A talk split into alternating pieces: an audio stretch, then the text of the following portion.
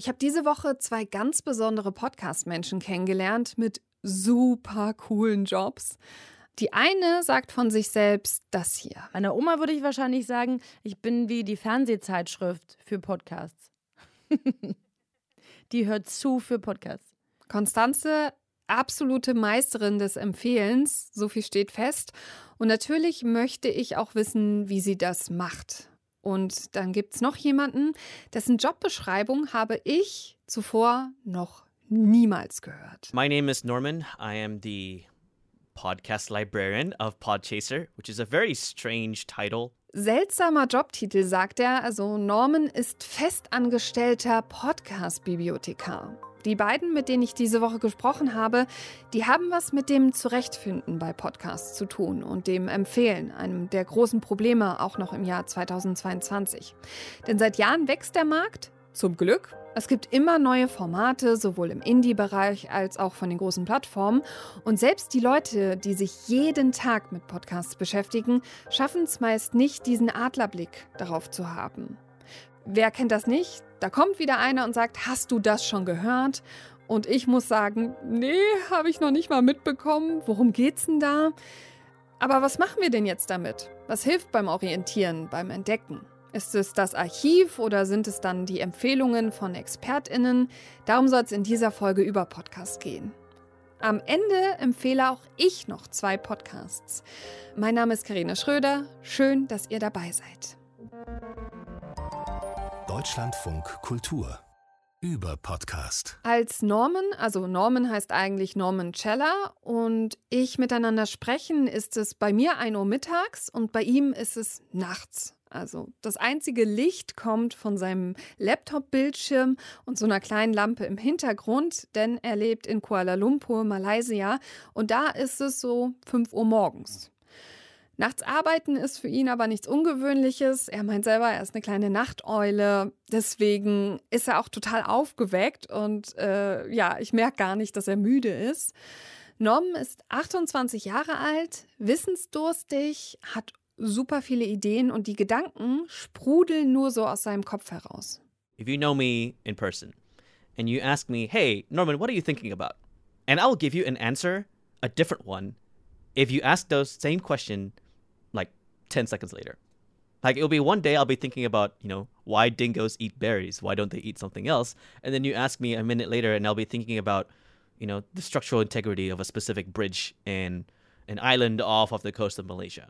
Für mich ist das schon der erste Hinweis, warum er genau der richtige für den Job als Podcast-Bibliothekar ist. Und den zweiten Hinweis, den ich bekommen habe, ist sein absolut riesiges, breites Grinsen, vor allem wenn er dann über Podcasts spricht. Wie er zu dieser Liebe gekommen ist, das ist schon eine ungewöhnliche Geschichte. Also eines Tages nimmt er an einer Art Literaturclub teil und da bringt ein Teilnehmer einen Podcast mit, um ihn vorzustellen. You could go to Dreamland. You just caught the ferry at 23rd Street or the Battery. Or slogged your way through the slow crawl of horse carts and motor cars. Heading south on Shell Road in the golden light of a late June afternoon, down to the edge of the Atlantic. Das ist The Memory Palace, die Episode Dreamland und die ist aus dem Jahr 2012, ist also schon ein bisschen älter. Die Show beleuchtet historische Ereignisse, erzählt Geschichten und der Host ist Nate DiMeo von Radiotopia. This is still up until now my favorite episode of all time. It is the episode Dreamland by the podcast called Memory Palace, which obviously, if you're listening to this right now, I will recommend you to listen to this. And this is how it converted me to the whole medium. Eine absolute Hörempfehlung von Norman und mir. Über die Show haben wir aber auch schon bei Über Podcast gesprochen in unserer Episode Kurz und Knackig. Also, seine Liebe ist geweckt mit diesem Moment, aber Warum eigentlich? Also was macht einen guten Podcast aus? Oh boy, this is going to be a weird answer, uh, but we're all here for weird answers, so it's fine. A good podcast is a podcast or an episode so great, your body automatically puts it into memory, and you will embody everything that's being said in this episode to the point where it will influence and captivate all of your thoughts. ein wirklich guter Podcast, der endet quasi nicht mit der Episode, sondern der geht im Kopf weiter. Also die Leute denken darüber nach, können nicht aufhören, reden mit anderen darüber und es wird quasi so im Gehirn gespeichert und naja, dadurch irgendwie unsterblich. Und auch das passt ja zum Podcast Bibliothekar. Aber zum Job kommen wir gleich. Ich möchte euch Norman noch ein bisschen mehr vorstellen, damit ihr auch versteht, wie er zu diesem Job gekommen ist. Jetzt hat er sich quasi verliebt in Podcasts, aber das ging noch darüber hinaus. Also er wollte sie nicht nur hören, sondern eben auch selber machen. Also bringt er 2017 ein Mikrofon mit zur Arbeit, obwohl er eigentlich in einem Werbeunternehmen arbeitet. I bought a Blue Yeti. I snuck it in into my office at like 6 a.m., 7 a.m. in the morning. And I have to say, it's like the worst room to be recording in because the walls are thin. People are having meetings. It's kind of annoying. But then I was like narrating. I was trying to be that kind of children's book author. So here's me trying to pretend to do that. And I did that for my own for my own desires, my own satisfaction. But because my love for podcasting grew from my ability to express creativity in such a number of ways. And I'm rewarded for doing that. I'm rewarded for being weird in front of a microphone, and there's an audience around the world waiting to listen to me. That is more than enough for me to stay behind the mic and keep on talking.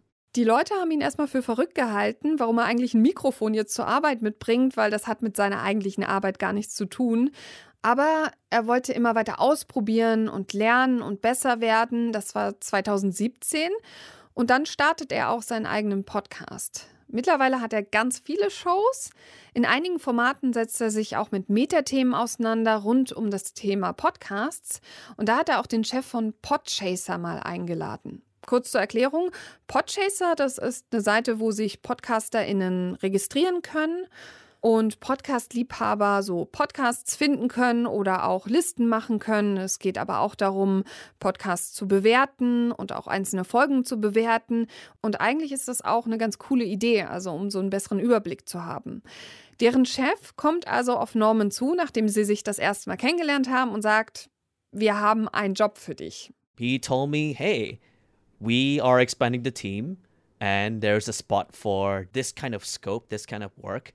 And we're wondering if you would like to be the podcast librarian. And my first reaction to this was, what's a podcast librarian? Ja, genau das war eben auch meine Frage. Also, was macht denn jetzt ein Podcast-Bibliothekar? There's no actual description on it anywhere uh, in the world, although I'm the second one so far. And uh, my job is to basically organize, archive, document every podcast in the world. Er ist seit Januar diesen Jahres die zweite Person auf der Welt, die diesen Job hat. Und deswegen gibt es für diesen Job eigentlich auch keine genaue Definition. Also die muss er sich erst selbst schaffen. Er muss gucken, wo liegen seine Aufgabenfelder, wie kann man zum Beispiel auch besser archivieren und so weiter und so fort. Aber keine Angst, das hört sich alles so abstrakt an. Aber ehrlich gesagt hat das auch ganz viel von dem, sage ich mal, Job des Bibliothekars, den wir kennen. Also der Bücher zum Beispiel archiviert. Er muss Podcasts organisieren, archivieren, aber er hat auch noch einen viel größeren Gedanken im Kopf. My dream or my ideal or my mission here is to immortalize every podcast that has ever been made. Wir haben über das Verewigen von Podcasts im Kopf gesprochen und er möchte das sozusagen nicht nur, dass jeder individuell so Folgen in seinem Kopf speichert, sondern eben auch, dass sie für die Nachwelt verewigt werden. Und da schließt sich auch so ein bisschen der Kreis zu dem, was Norman uns vorher erzählt hat. Dazu gehört natürlich auch, dass er ganz viel so Informationen prüfen muss, also die Credits. Wer hat den Podcast gemacht? Wer ist der Host?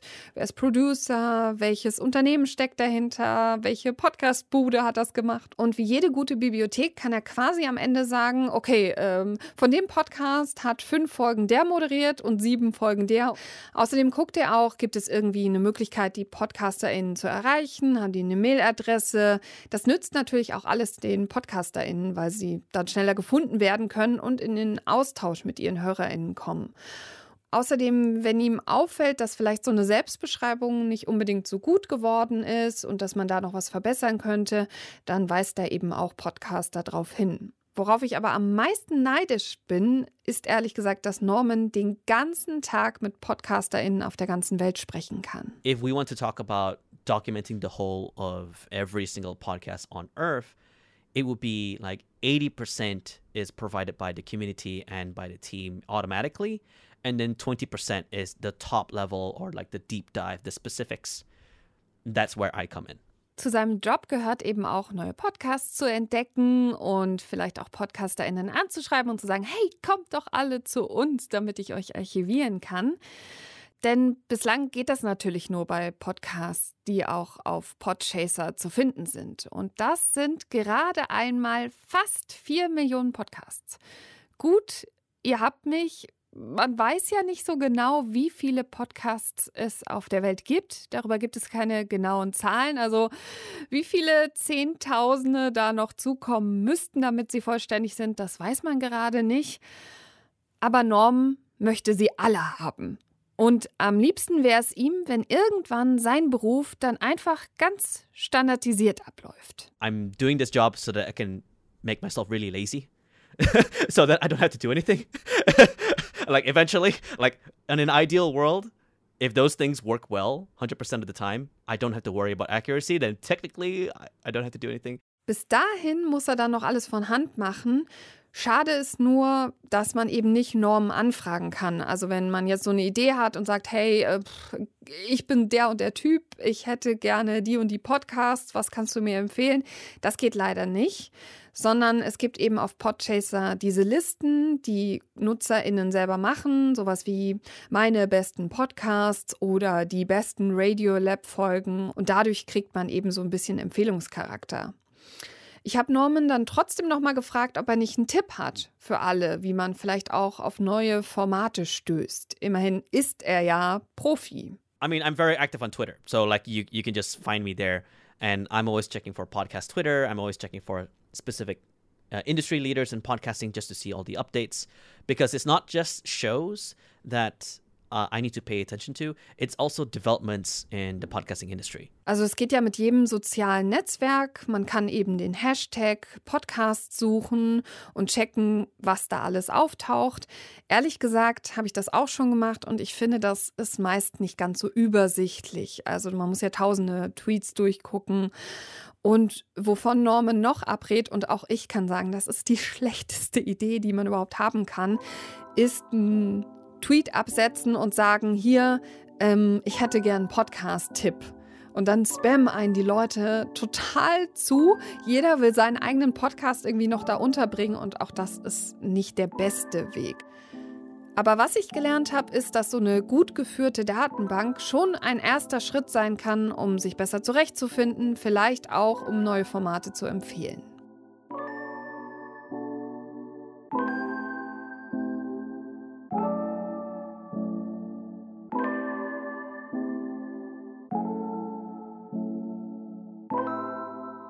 Eine Person habe ich euch jetzt schon vorgestellt. Jetzt kommt noch eine andere, die ich möchte, dass ihr sie unbedingt kennenlernt. Und dann gibt es noch Podcast-Empfehlungen von mir am Ende der Folge.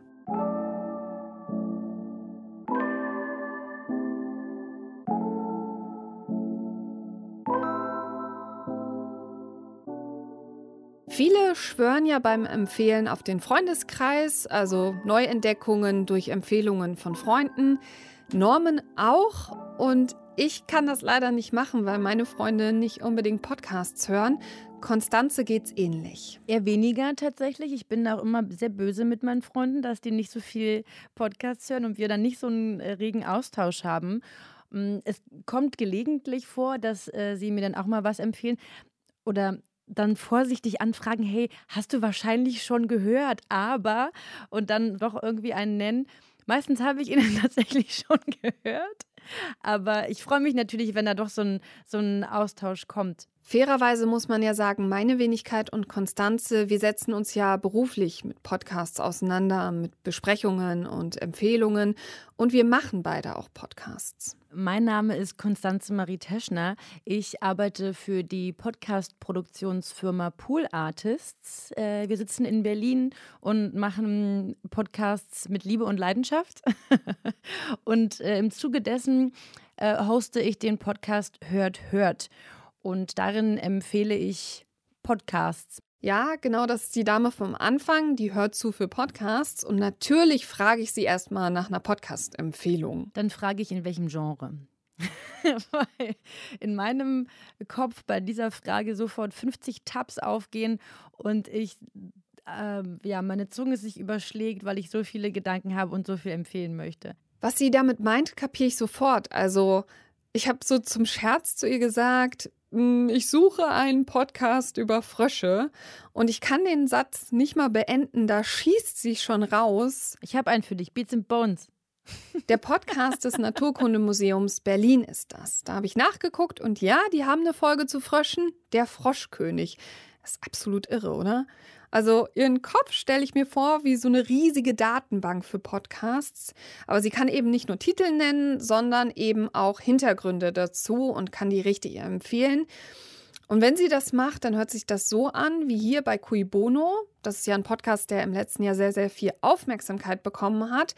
Und sie erzählt hier einem Kollegen von diesem Podcast. Äh, du hast gerade äh, angesprochen, was es für ein, also welche handwerklichen Mittel herangezogen werden, dass es collagenartig ja, ja, ja. zusammengestellt ist. Das bringt natürlich eine wahnsinnige Dynamik in jede Folge, steigert den Unterhaltungsfaktor und auch den hat so eine Art Lehrauftrag, weil sie äh, an den, so, so ein Mittel nutzen äh, und bestimmte Begriffe auch immer mal einordnen oder erklären. Und das finde ich total smart gemacht. Ich habe dir dann einen Ausschnitt ich habe dir einen Ausschnitt ausgedruckt. Den Aufschnitt mitgebracht. Den kannst du jetzt essen, während ich dir was vorspiele. Manchmal bespricht sie konkrete Podcasts, oft auch neuere Formate und lädt sich dann KollegInnen ein. Oder sie lädt sich halt die PodcasterInnen ein und spricht mit denen. Jede Woche gibt es eine neue Episode, bereits 130 stand diese Woche. Und wichtig, um das Format zu verstehen, ist auch, dass man weiß, Konstanze spricht nur Empfehlungen aus. Also sie redet niemals von einem Podcast ab. Also ich finde es auch gut, wenn man, wenn man Sachen kritisch betrachtet, aber ich möchte meinem, meinen HörerInnen hier den maximalen Mehrwert geben, dass sie eben also nur was mitnehmen und nicht wissen, was sie nicht hören sollen. Beim Hören ist mir aufgefallen, dass Konstanze oft auch über den Inhalt geht, also viel beschreibt, was da passiert und es darüber schmackhaft macht. Wichtig sind ja auch die Host-Persönlichkeit, die Anmutung und sie möchte eben darüber hinausgehen, über das klassische, ich empfehle jetzt hier mal einen Promi-Podcast oder ich empfehle jetzt hier eben zwei Leute zwei Männer meistens, die sich unterhalten, sondern sie achtet auch darauf, dass es verschiedene Formate sind, dass es mal was Reportagiges ist, mal was Gesprächiges und dass sie auch viele weibliche Stimmen empfiehlt. Was mir bei Hört Hört noch aufgefallen ist, dass das nicht so ich sag mal, perfekt geschnitten ist. Also selbst wenn jemand Fehler passiert oder sie so ein bisschen stolpert in der Anmoderation oder in so einer Beschreibung oder so, sie lässt das drin und ähm, ist dabei immer total locker und witzig und sehr authentisch. Bitte was? das ist eine bösartige Unterstellung. Auch in unserem Gespräch kann sie diese ironische Art nicht verstecken. Und ich bin mir sicher, das ist auch einer der Gründe, warum HörerInnen ihren Empfehlungen folgen. Also sie und wie sie es präsentiert, ist eben auch ein Grund, warum man zuhören möchte. Doch Konstanze hat eben auch so Kriterien für ihre Empfehlungen, die sie bei Hört Hört ausspricht. Ich versuche englischsprachige Podcasts nicht so oft zu besprechen, weil ich ja, glaube, dass wir vom, beim, auf dem deutschen Markt auch sehr viel zu bieten haben und es dann oft leicht ist, diese schönen, shiny Hochglanzsachen aus den Staaten zu besprechen, aber äh, unser Markt hier noch mehr Support braucht.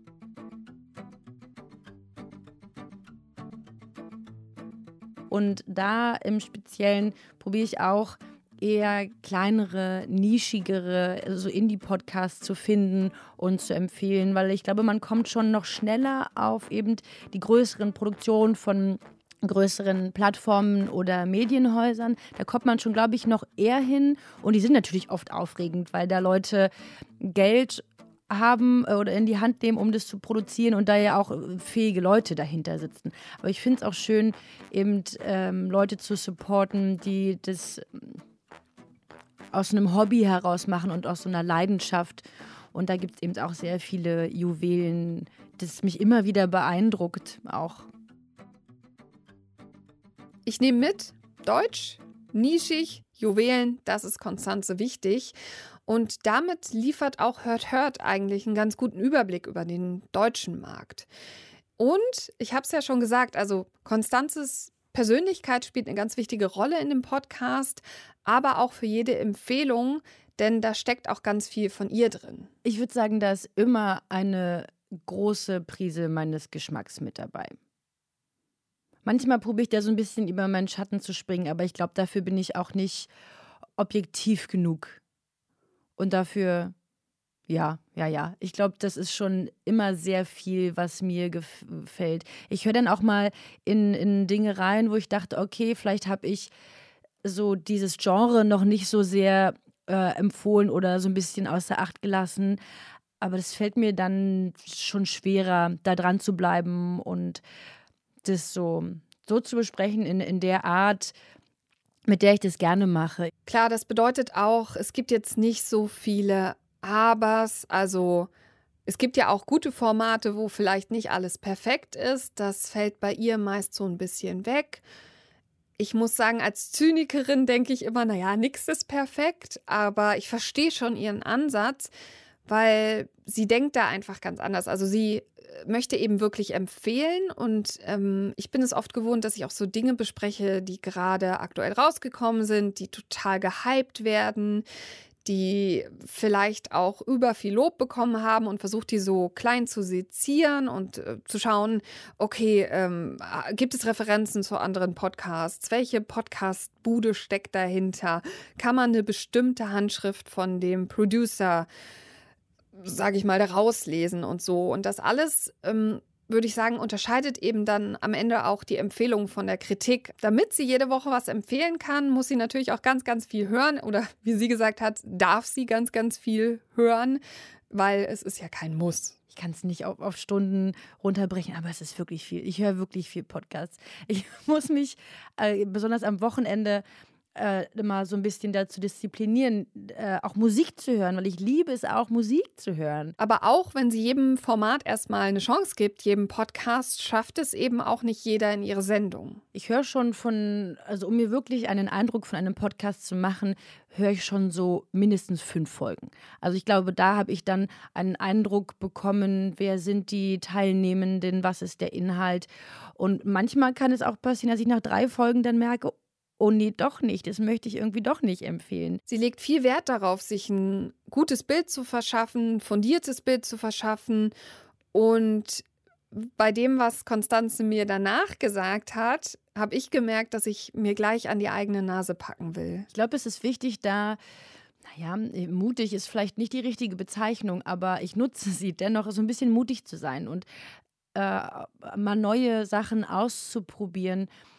Hm, es ist eine, ja einfach immer die gleichen zu hören oder äh, ähnlich verwandte Podcasts.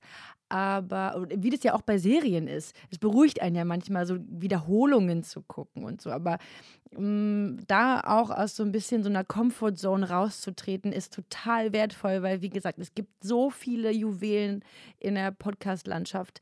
Äh, da, da versperrt man sich dann ja quasi vor diesen Schätzen. Doch wie finde ich denn jetzt diese Juwelen, diese Schätze, von denen Konstanze erzählt?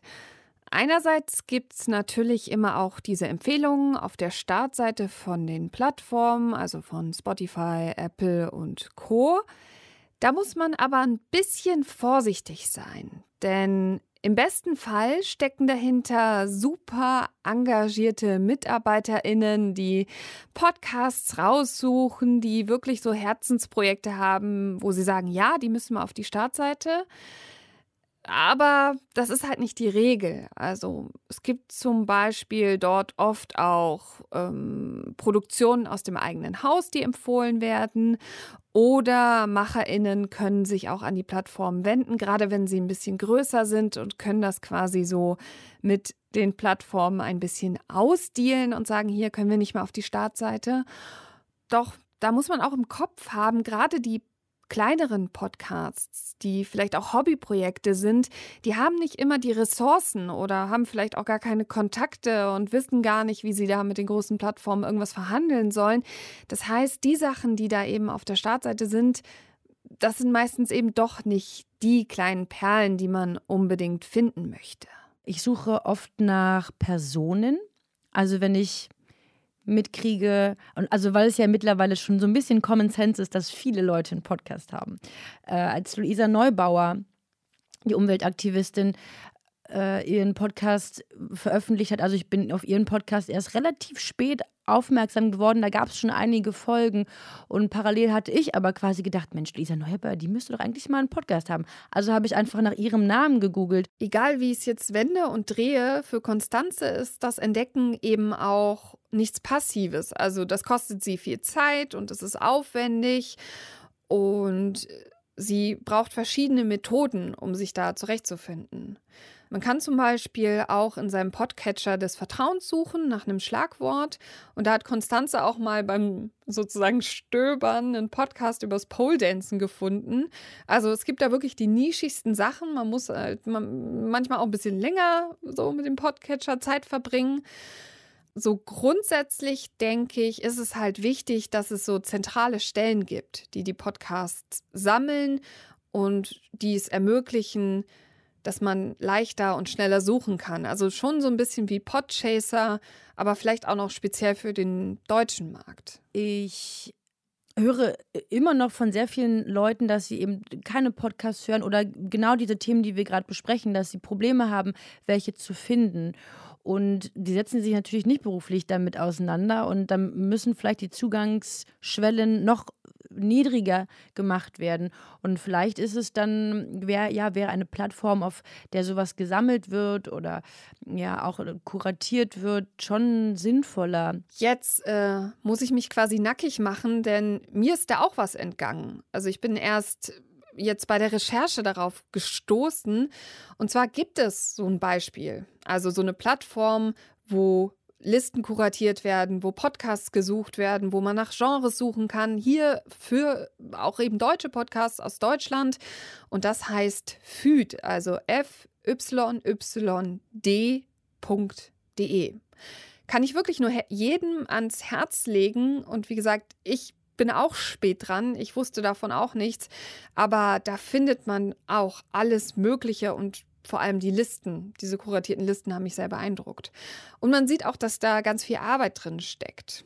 Aber man muss halt wissen, dass es sowas gibt. Konstanze zählt bei Empfehlungen gerne eben auch auf professionelle Stellen, also zum Beispiel sowas wie das Portal PICT. Die suchen ja alles im Netz durch, was da passiert und filtern das und suchen so Highlights raus, also P-I-Q-D. Da kann man auch mal gucken. Da gibt es auch viele Podcast-Empfehlungen. Und als ich so drüber nachgedacht habe, ist mir auch aufgefallen, dass natürlich die Empfehlungen auch einen großen Vorteil haben gegenüber nur so Listen, wo man suchen kann. Denn bei der Empfehlung hat ja schon jemand anders für mich gesucht und ich kann halt gucken, entspricht das meinem Geschmack oder nicht, erkenne ich mich da wieder oder nicht. Bei Episodenbeschreibungen klappt das unter Umständen nicht immer so gut. Und wenn ich jetzt über das alles nachdenke, dann merke ich, dass ich auch von Konstanze ganz, ganz viel gelernt habe. Sehr gerne. Vielen Dank für die Einladung. Es hat mir auch sehr viel Spaß gemacht. Und ähm, ja, vielen Dank auch für deine Arbeit in der Podcast-Branche.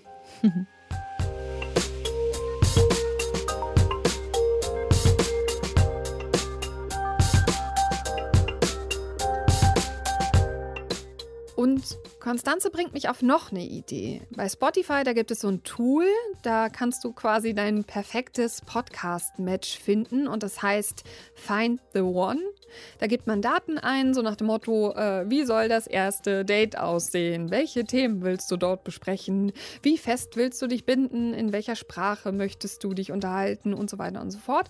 Und dann suchen die angeblich den besten Podcast für einen raus. Ich habe das auch gemacht und ich muss sagen, ich fand es richtig enttäuschend. Also mein Date hat überhaupt nicht zu mir gepasst. Und natürlich ist das auch noch von Spotify und es sind auch nur Podcasts, die auf Spotify sind.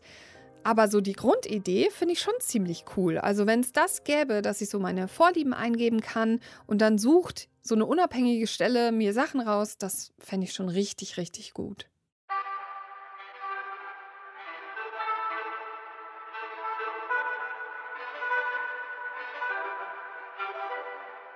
Was habe ich in dieser Folge gelernt?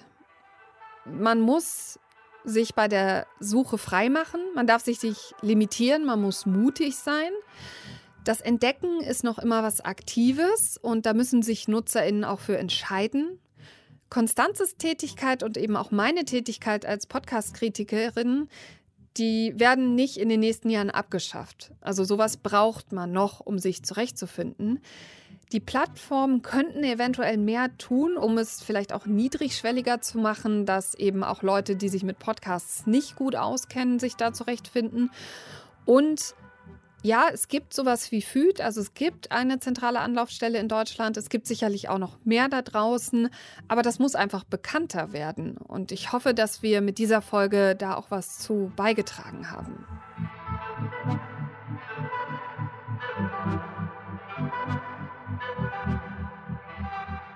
Ich kann es mir einfach nicht vorstellen, diese Folge zu beenden und eben nicht noch ein paar Podcast-Empfehlungen auszusprechen. Und deswegen tue ich das. Also zwei Sachen, die ich in den letzten Tagen und Monaten liebgewonnen habe. Und bei dem ersten Podcast war mein wirklich einer der ersten Gedanken, oh, ich möchte all mein Geld nehmen, was ich habe, und den Produzenten ins Gesicht werfen, einfach nur, um denen zu sagen, Leute, macht mehr so gute Podcasts.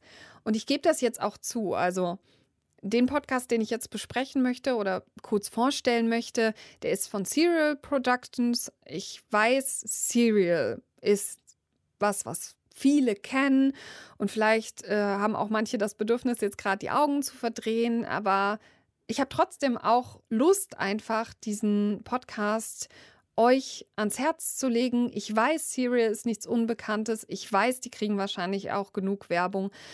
Aber das hat mich wirklich beeindruckt. Kommen wir mal zum Podcast. Also der ist von der New York Times und Serial Productions, also den MacherInnen von Serial. Und der heißt The Trojan Horse Affair. Der ist seit äh, ungefähr einer Woche raus. Und ehrlich gesagt ist es das Beste, was Serial Productions seit S-Town gemacht hat. Ohne Witz. Ich mache jetzt eben die Konstanze-Methode. Ich äh, Sag kurz mal, worum es geht und warum ihr das hören solltet. Also, die Story ist, auf dem Schreibtisch eines Stadtrats in Birmingham, da taucht ein seltsamer Brief auf.